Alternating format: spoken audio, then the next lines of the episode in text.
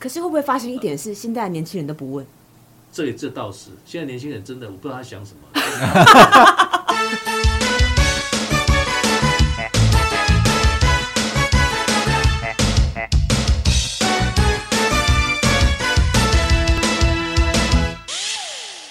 智，小智，小智，好，小智刚拿到世界冠军哦，鲁哥。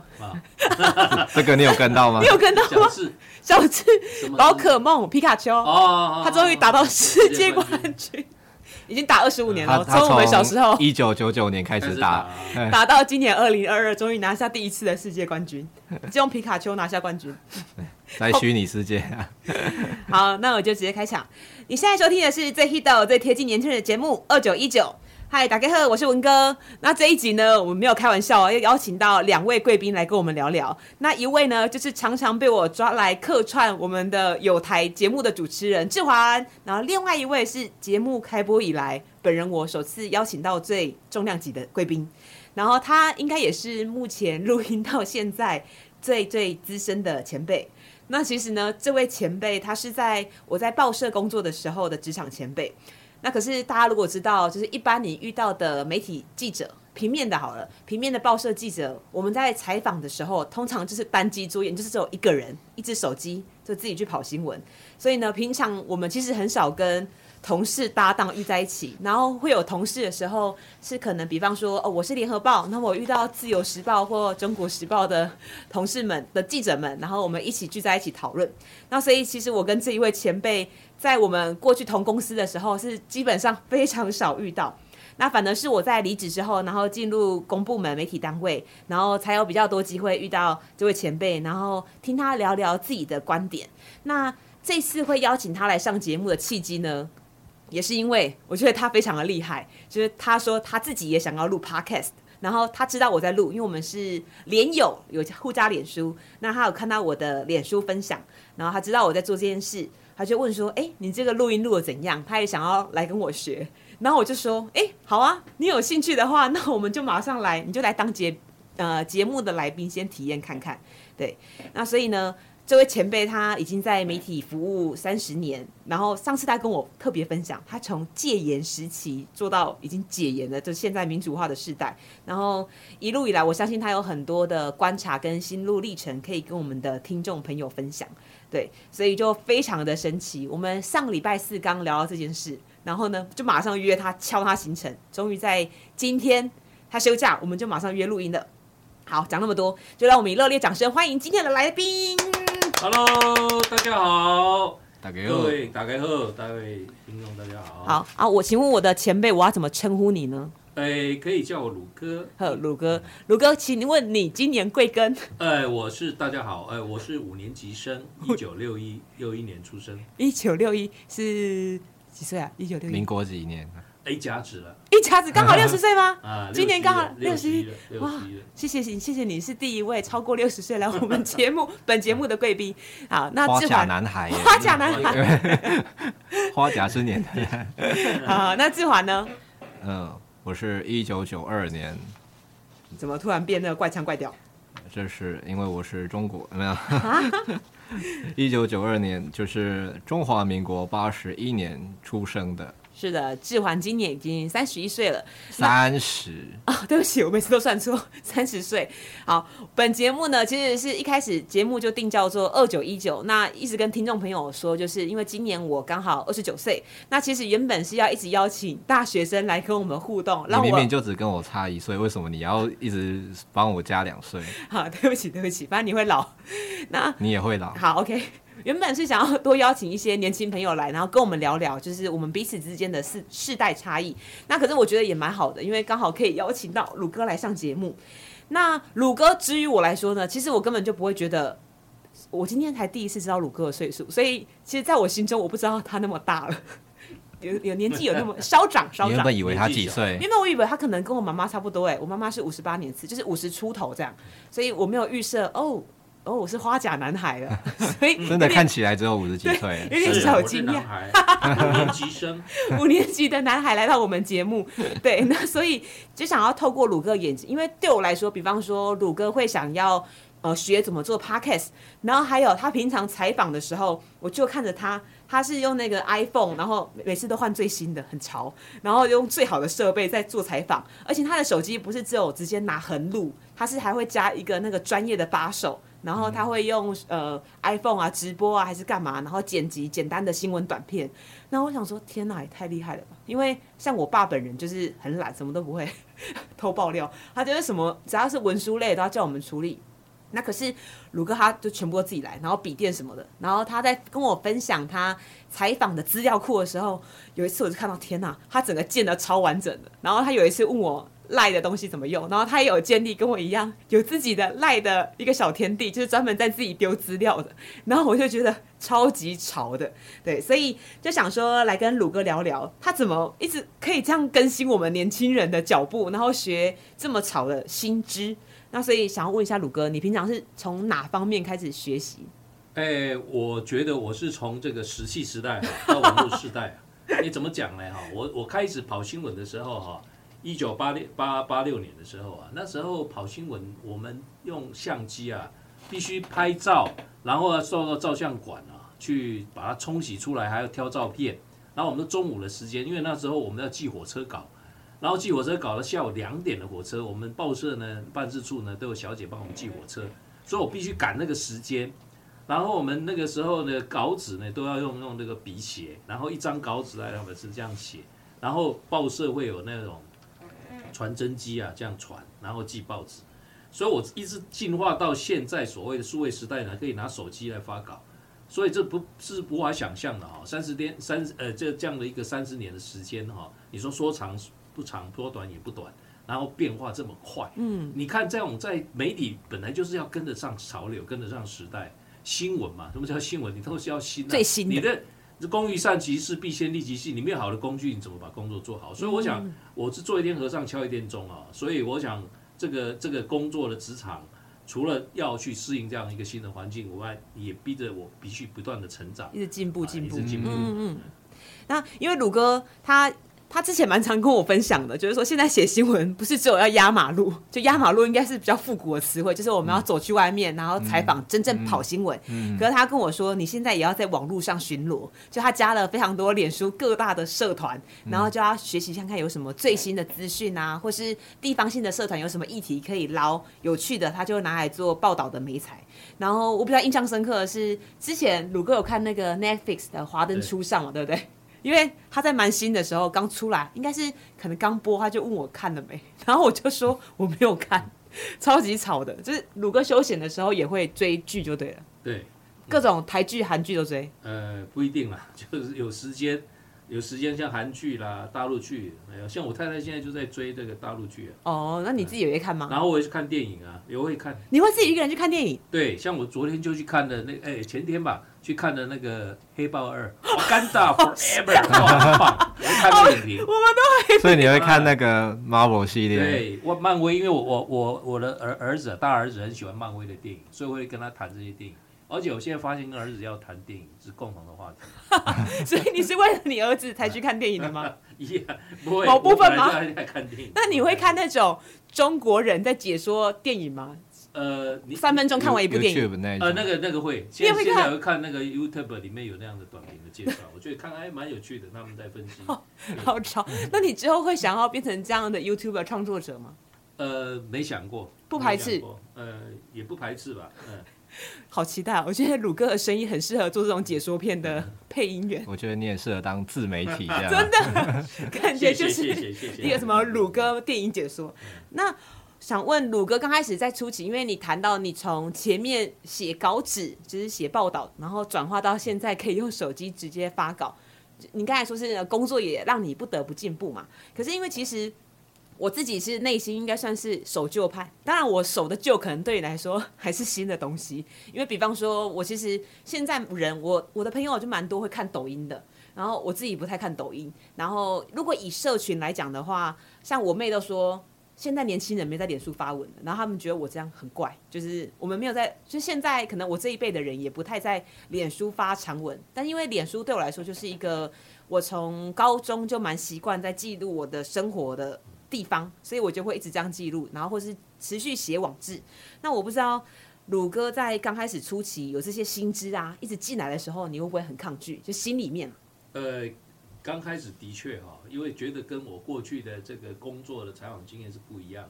因为过去的采访，你要跟人的接触、人际关系，你还可以很难网络感情啊，就是你要。讲讲白一点，就是你要跟他吃饭，你要跟他应酬，跟他干什么？你要花很多的时间。嗯，那那个时间花了那么长的时间，也许你只交往了一两个朋友，就是因为你要花时间嘛。哦，所以线索又有限，人又有限。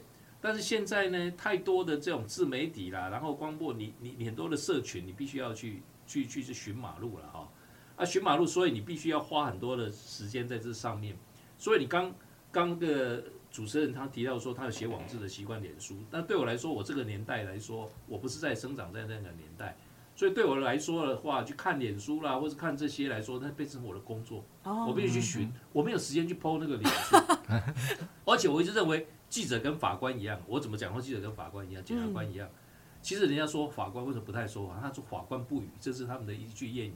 嗯，法官不语，他不愿意说话，是因为他把他的判决内容跟他对新政的采样跟什么，他都写在他的判决书里面。嗯，所以通常法官不太去受访，他不愿意多说话，因为怕被人家误解。嗯，那记者以前我刚入这一行的时候，我觉得哎，老记者不太说话，不爱说话。我后来才也懂这个句话，因为后来经过这样的一个时间的历练，我做那么久，其实记者干久了，他不太爱讲话。嗯，因为他很多东西，他就是。写在写在新闻里面，你要看我这个新闻，所以我是意外的，我自己愿意再去谈我的个人的一个。那通常以现在的这种工作情况哈，现在记者的工作说实在的，他工作量很大。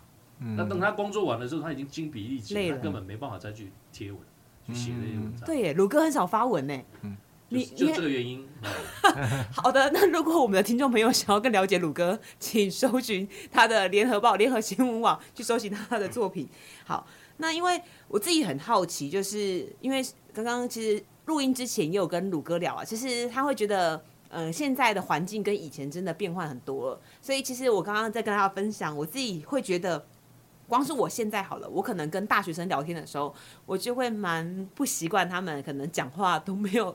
在看别人眼睛说话，因为至少我会觉得这是小时候长辈教我们的礼貌，就是说话要看对方的眼睛。但现在的大学生，可能我在跟他们聊天的时候是很轻松的互动哦，他们就会这样头低低的。可是他们会，我应该觉得自我感觉良好，他们是喜欢跟我说话的，因为我们是很聊很开心的事啊。可是他们就很害羞，或者是呃，我们在网络上的时候，就是会聊得很热络，而且他们也很喜欢用那些表情符号。可能用笑啊什么的，所以我想说，嗯，孩子们应该是很开心的。可是到真实可以面对面聚会的时候，超安静的，就是大家都不说话，就可能至少可能鲁哥在脸书上会回应我的贴文，可是实际上他我们真实遇到了，他本人还是会关心我的近况。对，可是我会觉得至少我我跟孩子们跟同学之间会有一种切割感。然后刚刚问了大学生，他们说这是网络双重人格。就是现实生活中跟网络是不同的人。嗯，我先问志桓哈，你会有这样的感觉吗？就是你观察，你觉得不一样的跟年轻人的差距。在我年轻的时候，我好像也是这样。啊、什么？你也有网络双重人格吗？因为以前可能青少年的时候，其实比较呃花蛮多时间在网络上跟别人聊天的。可是到别人面前，就会觉得哦，好像有点见网友的时候，可能又觉得有哦有点害羞，不知道该。怎么开口或怎么说话，然后又会担心说，哎、欸，不知道别人会不会觉得你这个人就是很 boring、很无趣，然后内心会想很多啊。哦，你内心哦，所以他们内心是很波涛汹涌的。对，有可能会想说，哎、欸，我该怎么说，还是该用什么样的词，或是我这时候该做什么表情等等，其实会有很多。就是内心会在想象说，哎、欸，这样到底行不行得通，可不可以啊？他会不会讨厌我什么的？可能想很多，结果就不动作。哦，所以你其实是有在想，对不对？不是很冷漠。对对对，然后或者是或者是说啊，可能见到本人啊，吓到了，就是怎么怎么这么帅？失望 啊？没有，就是对网友失望，也有可能。也是有可能啊，对啊。那但是这种情况有时候，如果你没处理过，你不知道怎么解决，你就会尬在那边，哦、就是你不知道怎么。跟他说：“哎、欸，你你有点抱歉，不是我我很抱歉，就是不知道怎么处理现在的情况，这样。”对对对对，有有的人他可能是不知道怎么去应对这个状况，或者是说呃去担心你他他怎么样说话才是对的。哦，嗯，因为因为如果你用文字的话，你可以反复的对，反复的思考，就是哎、欸，你打错了，再再再修正，或是用一些那个 emoji 表情符号来填补你不知道怎么说话。但是在现实中，你一讲错，可能就他就会觉得哦，都 key 啊。那、啊、你不能就笑吗？就微笑啊？怎么脸？现在就笑给你看。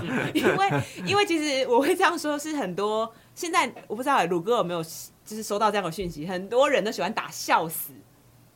就是一直打笑死，什么都回你笑死，然后包含我前几集有录了一个网络用语，就年轻人告诉我，大学生告诉我，他们现在什么喜怒哀乐都用笑死，笑死，对，就比方说，我跟你说，哎、欸，我被当了，笑死，哎哎、欸，你你你跌倒了，就什么都用笑死，对啊，笑死，对，就对啊，就是我觉得哦，怎么？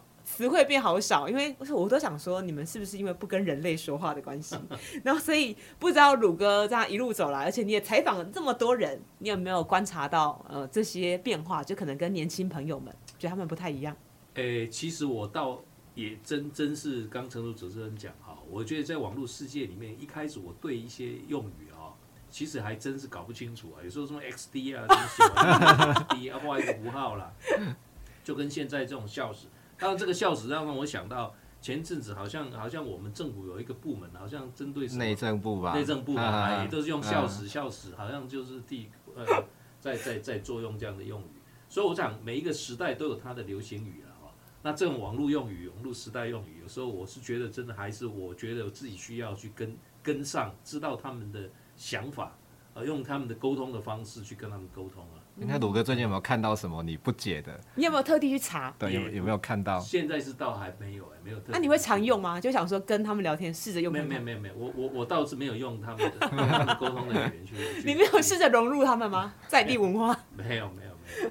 那下次鲁哥可以试着用看看，笑死。哎，那鲁哥儿子几岁？我都八年级生，一个八十，一个我三个儿子，一个八十，一个八十二，一个八十。那跟我们一样大差不多，对对对。那感觉你可以试试看那个。搞不好他们会很惊奇哦，因为像我妈妈后来就试着用那个贴图，用很多那个 emoji，只要、哦、然后她有时候会不懂那个，我们会用笑哭，就是有一个表情包，然后笑哭，就是有点小尴尬，然后不知道怎么办，就会用那个笑哭，嗯、然后我妈就会乱用，她好像是以为就是开心笑到哭这样，所以我就觉得哎蛮可爱的，所以鲁哥可以试试看，嗯、跟你的儿子试用看看，对。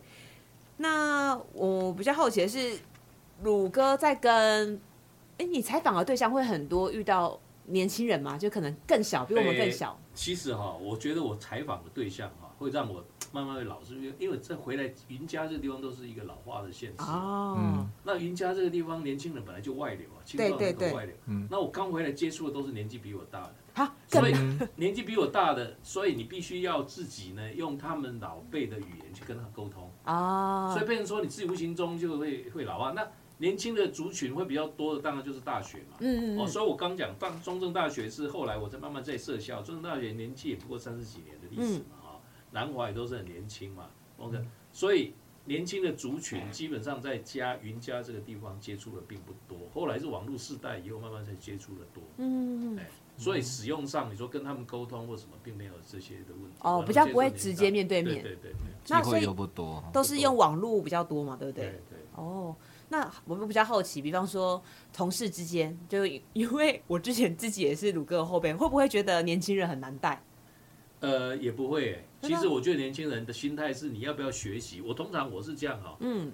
呃，我是等你来问我或是什么，我才教你。我大概不会主动说，哎，因为我我不晓得你在你你你你你你你的想法，你的做事，因为有些人不想要像老一辈说，哎，你指指点点，倚老卖老，我教你。所以我我我会比较喜欢是你有什么样的问题，你想要需要我教你，或者怎么样，我会我会教你。可是会不会发生一点是，现在的年轻人都不问？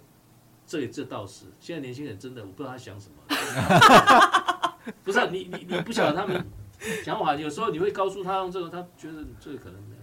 因为我有问过，比方说我现在的职场，就是我单位里面的同事，然后有几个就是他刚来的时候，然后我的前辈也会问说啊，怎么谁谁谁都不问问题？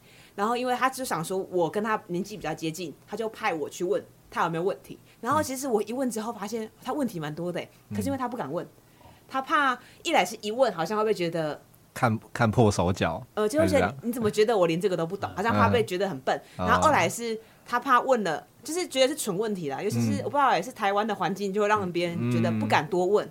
可是因为像我是一个好奇宝宝，其实我觉得再笨的问题我都敢问，我就觉得啊，我就不会啊，而且我会觉得啊，每个人就有自己的不同专长跟经验啊，我问了，顶多你就笑我，可是没差，至少我学到了。嗯，可是大多时候我同事们年轻同事是很害羞的，一来觉得还有怕被骂，他们会做，可是我想说，不是做错了才会被骂，为什么不在呃你不确定的时候先？做先问，不知道志华有没有遇到带社团的时候小朋友有这样的经验？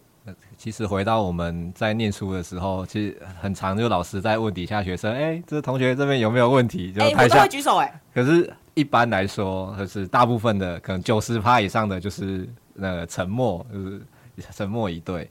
那其实像我们呃，我之前带社团，哎，我我觉得这些孩子其实已经相对来说比一般的。小孩还要有想法，那其实很多时候他们还是一可能当下他们还没有想到可以怎么具体的来表达这些问题，或者是呃觉得可能像你说，觉得这个问题会不会很蠢的时候，他们就打住了，他们就不会去问。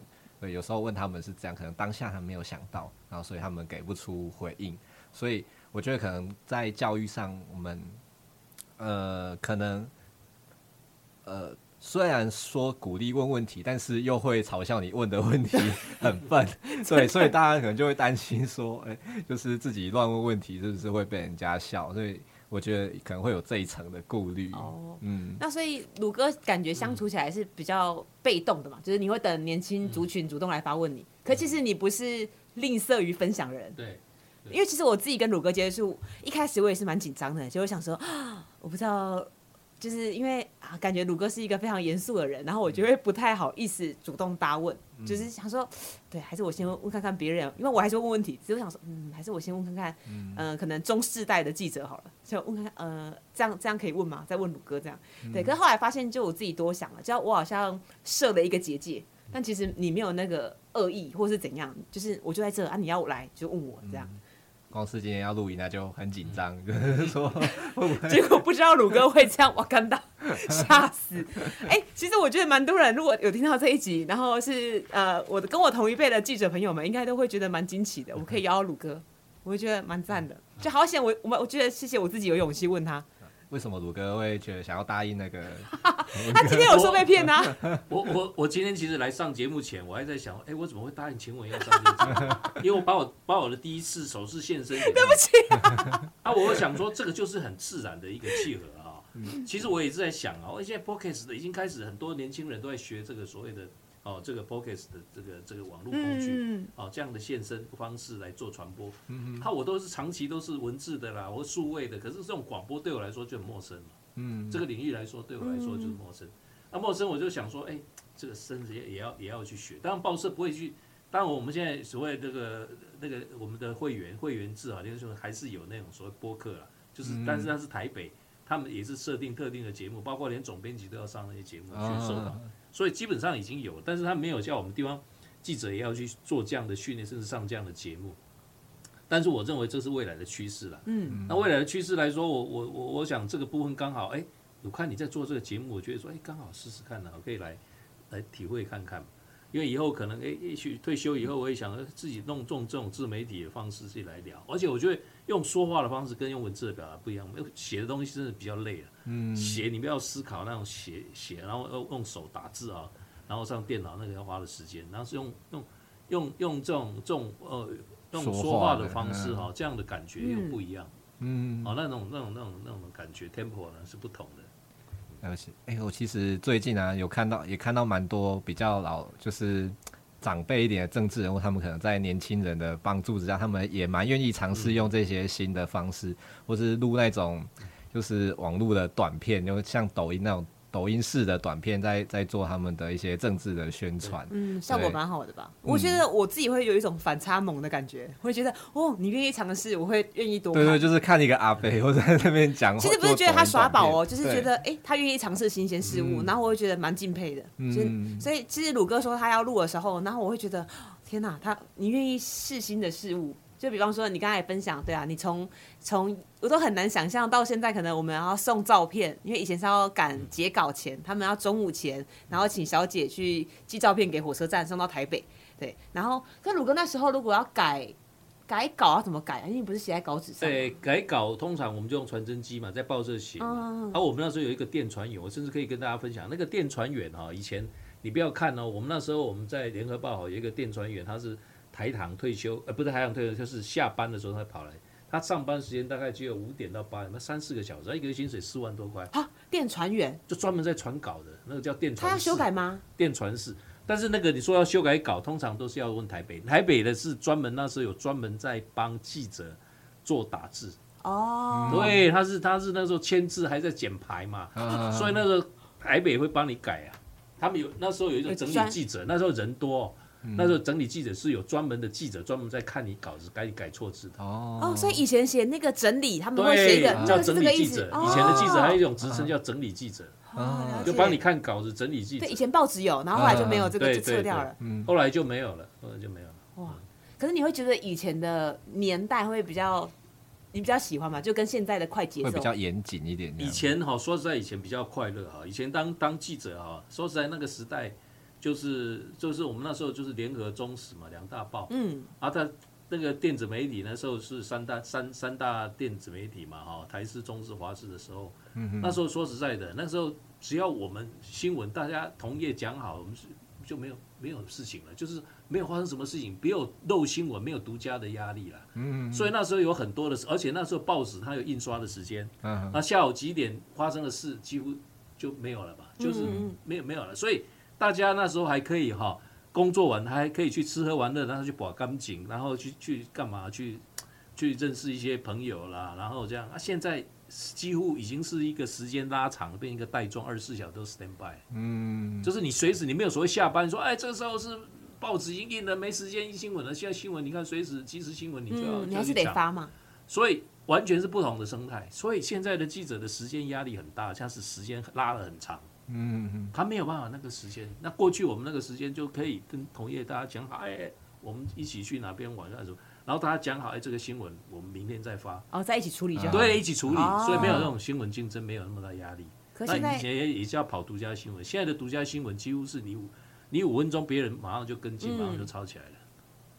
真的，因为现在复制贴上太方便了。而且爆料公社也是自媒体的，大家都一直自己写新闻丢出来，然后就看等大家嗯等其他媒体来抄这样子。嗯那所以，如哥，你刚才有分享，你在看脸书、寻脸书的时候，有一种在上班的感觉，是吗？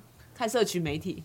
对，没有错，那个是在找，那个就像披萨利经，这些就在找找新闻题材啊。那东西，我觉得就是要培养你自己新闻的那个嗅觉，嗯，敏锐度，嗯。因为有些人会看起来，哎，这个没什么。对对对。但是，像我前一阵子我就发觉了一则新闻啊，那是一个。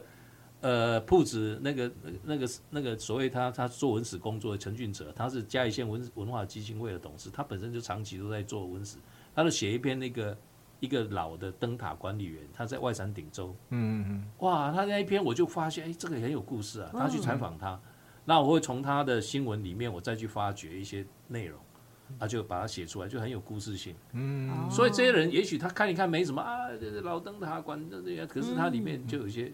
故事，你是把它报道出来。那其实这种通常我们会去寻那些脸书，就是要找一些比较地方的这些意见领袖了。嗯，啊，不然的话，你现在每天其实很多很多的脸书，他们 po 他们的生活分享，他个人那个那个都是对我们来说是没有新闻价值。啊，甚至我我我在说文哥的那些吗？啊，现在像像现在我我我我在在这种即时新闻里面有一些就是像一些鸟友，一些特别的。生态观察的人，他就会固定就会把他的新闻资讯给我去分享，所以我不用出门，他们就会把资料给我。哦，了解。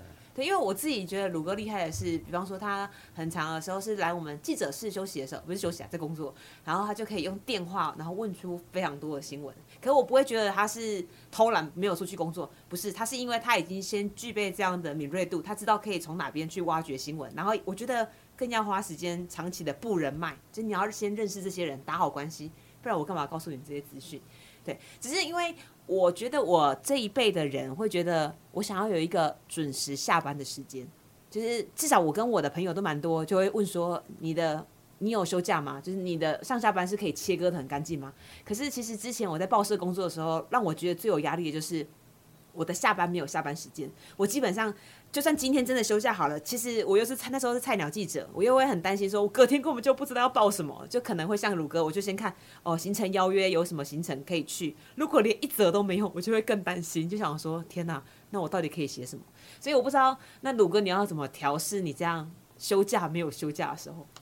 呃，休假没有休假，应该还不至于了哈，因为现在这个他说按规定劳基法一定会有例休了，嗯，但是通常我们现在的工作形态是连休假有时候碰到事你还得要处理啊，现在有吗？就是说我们休假的时候其实是用自己的假了哈，啊，就是写一些处理一些，比方说写一些专题啦，写一些会员新闻，啊，像我们现在这个。我我们在选举期间呢，我们每个礼拜我们都要交一篇决战白脸，每个礼拜哦。那六都的特派员是每天要写，每天要写哇，所以他有一点像我们讲说像球赛来说，它是一个球品。那我们我们记者就像一个选战的一个，也是一个评论员一样，那他就每天就要观察。可这是额外的负荷量哎，你每天要跑对。那我们现在还有会员会员会员制嘛？哈，会员制的那个那个内容，就像。就有点像现在的所谓的周刊、月刊，但是我们那个是几乎也是，像我们这个非六都，我们是一个礼拜要交一篇嘛，所以我必须每个礼拜四，像我大概今天是礼拜一哈，大概大概后天我就准备要写，所以我要开始收集题材，比方说这个礼拜翁章良跟这个王一敏怎么拼战，然后怎么怎么他们怎么过招怎么样，我必须要先把资料收集好题材。你像后天开始他们公办政见会，两个要正面交锋，我也要等着看。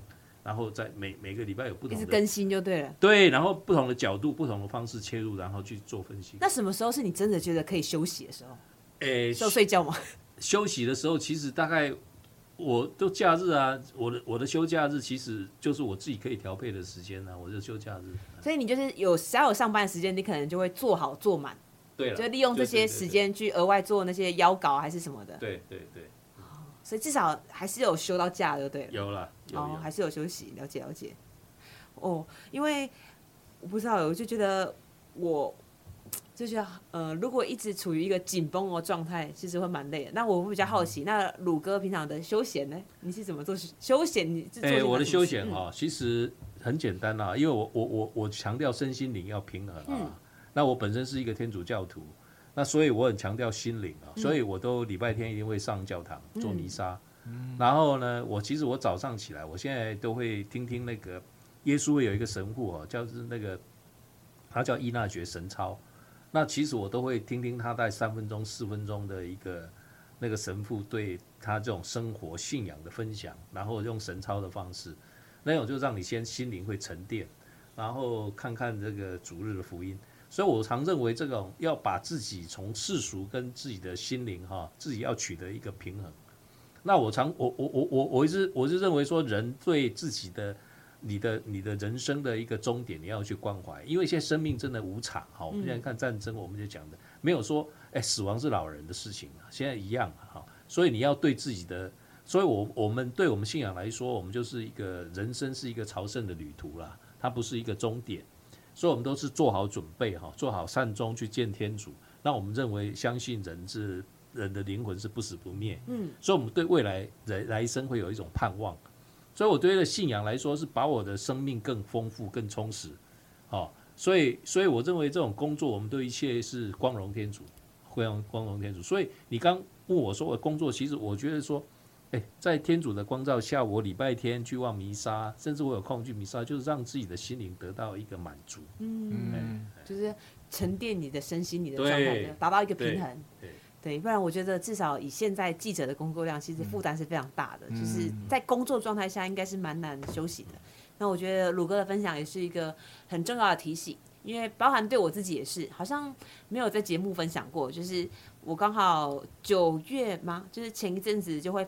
发现我自己哦，头皮发麻，然后就是开始会不定期的头晕。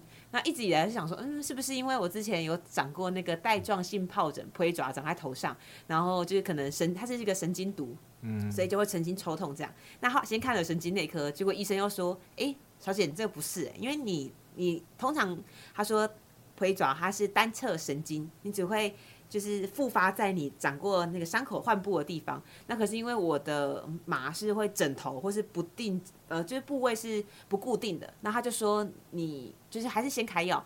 但后来因为刚好我有朋友是呃有看过神经科，他是自律神经失调，他就蛮建议我要不要去检查看看的。那也跟我这一阵子比较有压力有关。那所以后来第一次去看了神经科，然后就是真的蛮紧张的。但我自己也会觉得说，我会不会就是现在人的文明病？就我自己想太多了，然后你干嘛就不自己调剂？而且加上，其实我是一个非常爱运动的人，我又做瑜伽又爱慢跑，然后我也想说，我自己怎么可能生病？对，但的确就看了专业的医生之后，他当然就是评估出来啊，对，就是自律神经失调。那也询问了是不是最近哪一些方面让我比较紧绷？那其实可能我心里当然有感，但是要马上做。调配我觉得是困难的，所以我觉得可能像鲁哥分享的，用不管是用信仰，或是我都觉得，其实信仰可能不一定是宗教，而是你选择到你可能钢琴家的信仰可以是钢琴，就是你可以靠音乐、靠艺术去调剂你的生活。对对对，嗯、就是达到一个身心平衡的状态。对，但是也可以跟大家分享，因为还好医生说呢，我的状况很好，是因为我有做非常大量的运动。那如果以科学角度来讲，就是运动可以刺激你脑脑袋的脑内的多巴胺分泌，所以它可以促进神经连接。那我现在的状态可能就像我的大脑的总指挥，它有点失灵了，所以它有时候会下错判断，它才会一直发麻。所以，就是如果真的有这样状况的朋友，也可以多运动，然后就营养均衡。那也像鲁哥说的，就找到一个自己调配、调剂身心灵的方式，这样。嗯，好，那回过头来就是。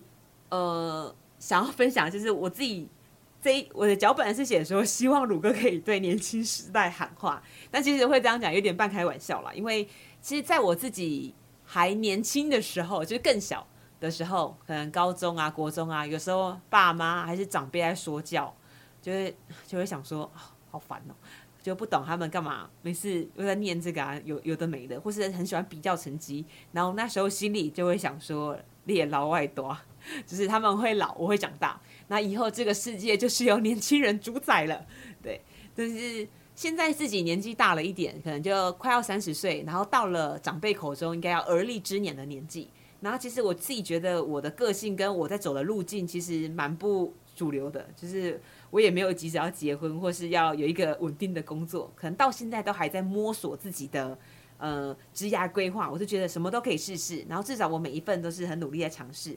对，然后所以今天会特别找鲁哥来当来宾，也是因为我自己觉得他是一个蛮不设限的，至少面对不同的，呃，比方说刚刚一直分享的，面对新的科技，他会很努力去学习；面对不同的工作挑战，他会一直去更新自己的状态。嗯，那想要问一下鲁哥，如果你面对要跟像我这样的年轻人啊，你会对我们有什么忠告吗？或是面对？要怎么保持一个心态去面对这些新的挑战？诶，讲真的，我觉得现在的世代哈，要学习所谓的青银共处啊，青年世代跟银发世代了啊。所谓共处共荣，就是互相欣赏彼此的这个优点，然后彼此的鼓励哈，彼此的成长。人家说同道协行啊我们是不是同同跟着同样的一个道路，大家互相携手。所以我觉得现在世代应该没有代沟的问题哈，嗯，大家应该有一个共同的一个一个目标。所以我想不会是说教，虽然我对年轻的像对我自己的孩子，我也从来不会说你要怎么样要做什么做，我都尊重他们自己选择自己的未来哈。因为你的未来，你的你的人生的所谓的你的幸福了哈，你一切都是掌握在你的手上哈。如果就我们信仰来说，我们说每一个人他就是要跟天主的关系嘛，每一个人都是他独立。你要跟天主的关系，所以我想对对一个年轻人就是好好的活在现，活在活在当下哈，然后自己去肯定自己，然后自己找到自己的一个目标，努力以赴哈去追求，然后活出自己一个哦自己的幸福的人生哦。我觉得自己要活得快乐，然后自己各方面取得一个身心灵的一个平衡啊，这些都很重要啊。天哪，好感人哦！好，突然变温馨的节目，真的，这个节目的调性怎么突然？而且好开明的长辈，好惊人。那志华呢？你有没有你自己怎么？嗯，身为青年，对啊，我们是青年。嗯嗯，嗯，怎样？你为什么想要？你想要怎么？嗯，分你就分享你的人生观，可能鼓励后辈吗？后年轻更更年轻的朋友？我觉得哦。小孩就是要听话，人家跟你讲什么事情不要做，你懂吗？T K，然后我都是这样走过来。人家以前就觉得，哎、欸，这大人都在讲一些就是你们的碎碎念，但有时候真的走过这一招，就发现，哎、欸，你们当初讲的好像都是对的。对，对啊，可是我们很难，就是在当时就会不信邪嘛，就会觉得说，哎、欸，这这怎么可能真的像你说的这样？我觉得我可以克服这一切。对啊，当然，我觉得相信大家还是会有可能啊，就是只是说，嗯，我觉得可以去多思考一下，人家在说这件事情的时候，也许他真的经历了那一番的，就是不管说是学习新东西的，呃，那那种阵痛期啊，或者说呃，在职场上遇到的一些状况，甚至求学过程中会有有的一些困难，所以呃，相信就是。如果你愿意稍微多听一点，或有一点思考的话，也许真的是对大家会有助益的，并不见得说，哎、就是虽然说我们现在都说要给年轻人投票权，但我觉得这就是一种学习吧。就是说，呃，我们等到当我们等到二十岁才开始去学怎么投票的时候，好像又又比不上，呃，你更早一点去学习的时候，你多了那一点经验来得更好，对啊。因为尤其像我现在在高中工作，我就会觉得说，诶，如果哦这这件事情你可以去结合课程啊，去让老师带你去看证件什么的，搞不好你你会学得更多，对啊。如我觉得要珍惜有人可以教教你、指导你的时候，嗯。好，感谢。所以你现在在催票，对不对？一一二六，请大家回家投票。回家投票。还在我的节目，然后打投票，OK OK。那是你讲的，我只是举这个例子。没有感觉，你很像要催票了。好，好，没事啦。呃，那如果是我，没关系、啊。好好好，还是鼓励大家要有这个公民权，你就要行使这个公民权。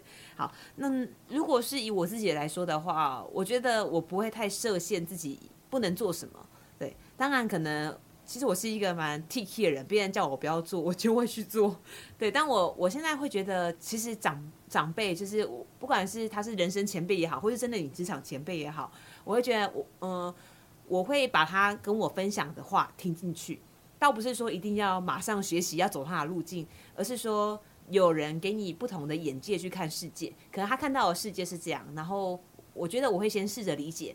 那因为在以前更冲动的我，更年轻的我会、非常排斥，我会觉得你干嘛告诉我？我会知道我自己的路，嗯。但现在，呃，自己花了很多时间，有时候是绕路，或是有时候真的走到一个呃，就是一个死巷，你还是得再绕一圈走出来。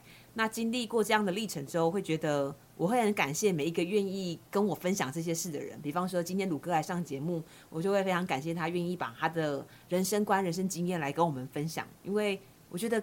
愿意分享就是一件非常感谢的事，嗯，不是每个人都有机会像我们这样可以坐下来好好谈谈，真的，对，因为你你没有坐下来谈，你就会不了解，就算他是长辈，就算你是年轻人，可是我们身可能就是差距会很多，嗯，就算是我同辈好了，可能跟我的家人弟弟妹妹，我们还是会有非常多的差距，嗯，那都是要透过非常长时间的沟通，然后愿意敞开心胸跟彼此对话，嗯，所以我非常感谢今天有这个机会。哎，但是不用紧张哦，还没有到结尾。我我想到一件事，就是之前那个韩国瑜在选举的时候，就发生很多这种 家庭内的冲突，哦，就是长辈会觉得说，哎，这个这个候选人，对啊，这个候选人这么好，为什么你们呃年轻人不理解啊？年轻人会觉得说，这个人那么烂，为什么你们 就是你们也不理解？那但是他们可能从来没有因为。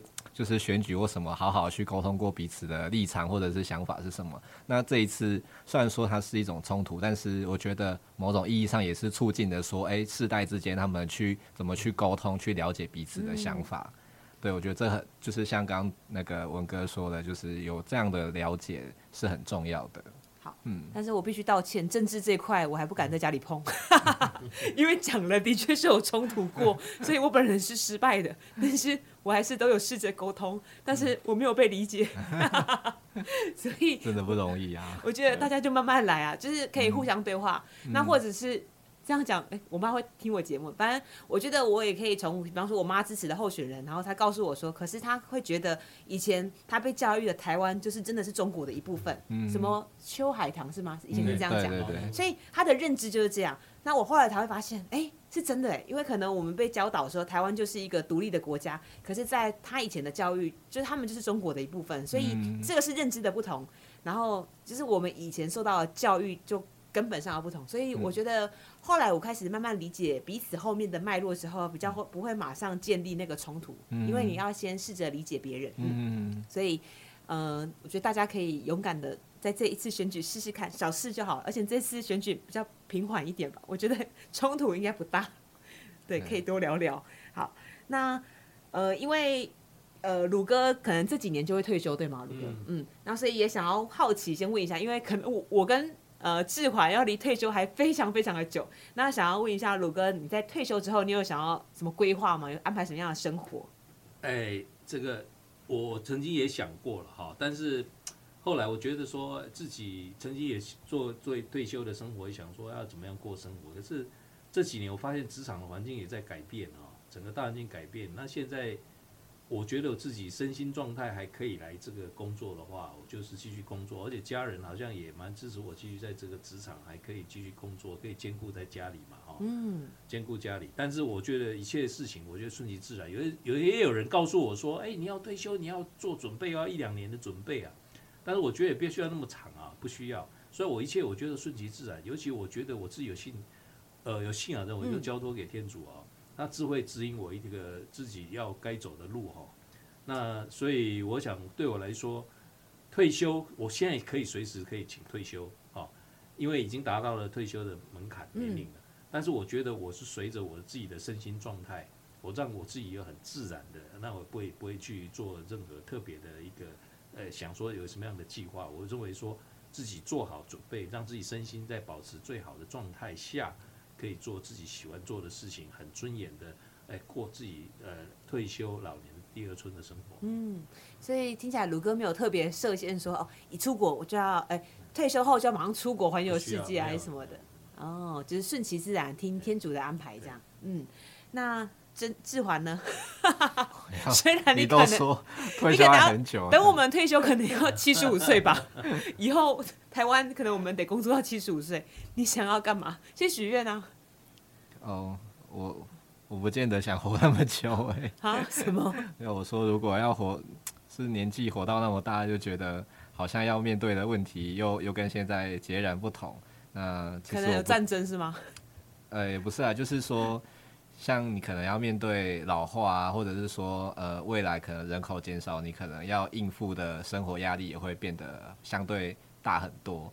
那我不确定以我现在的那个能力啊，或者是呃就是能够存下的钱，到底有没有办法去应付到就是未来的生活？那我我相信就是这这个可能跟现在年纪。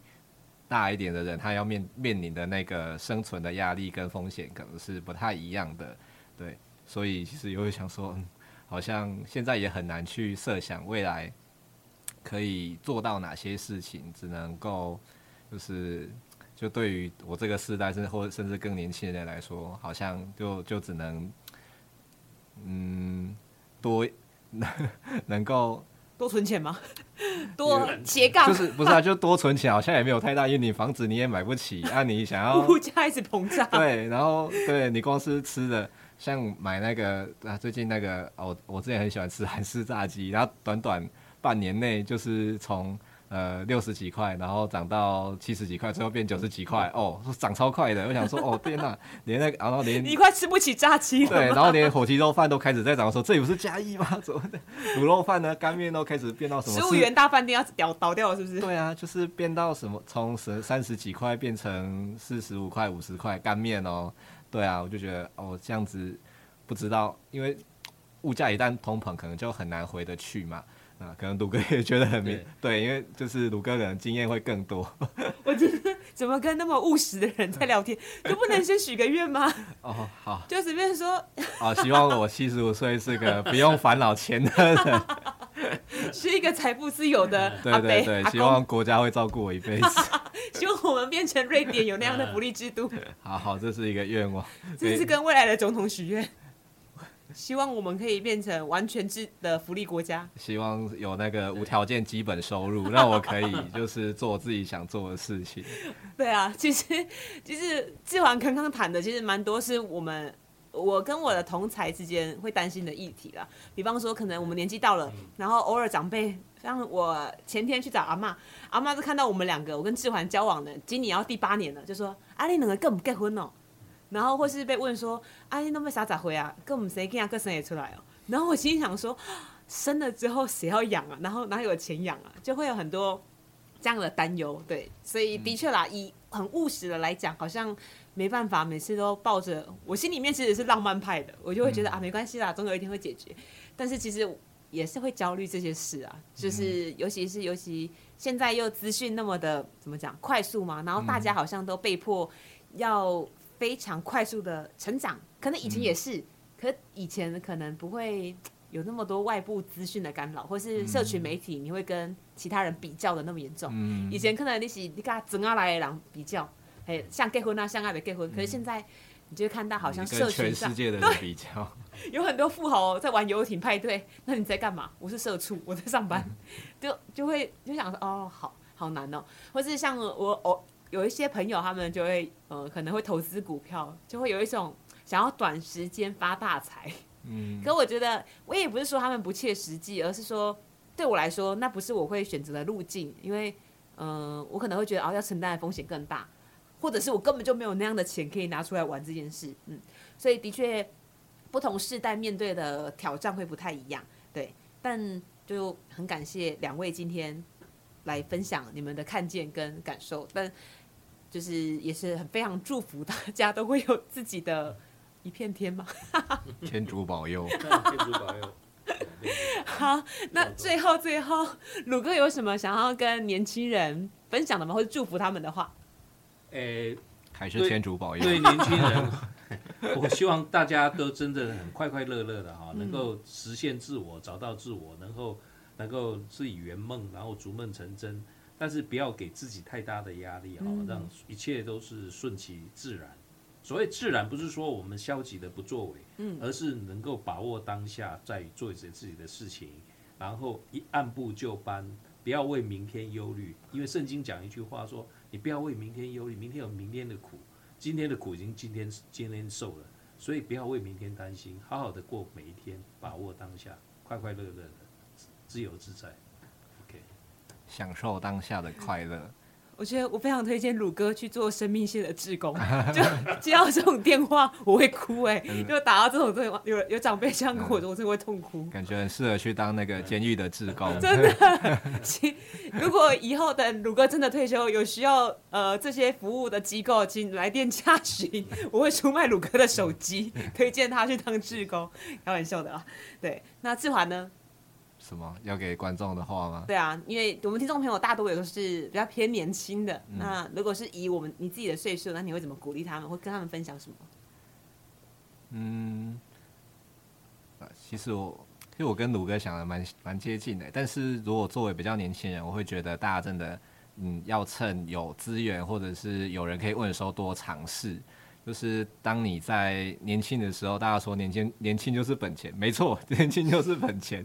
尤其呃国家呃或者纳税人就是在学校投注了大批的资源，如果没有好好运用的话，我觉得蛮可惜的。像我在大学的时候，可能就觉得哦，就是图书馆呃好像不错，但是又不会很常去走。然后后来才发现，哎，原来有好的图书馆对于学习是很有帮助的，很重要的。或者说学校办很多活动，其实你到社会出社会之后，这些都是要钱的，对，好务实的。对啊，但但你就是当你也开始要花钱的时候，你就会去计较说，哎，到底要不要把钱花在这个上面？嗯、对，因为你你可能你要在别的地方要花钱，你在这个地方你你可能就必须做一些取舍。但你当你在学习的过程中，你有人可以问，你可以犯错，你可以呃有更多资源的时候，我觉得真的要好好的去运用，然后才可以让自己在。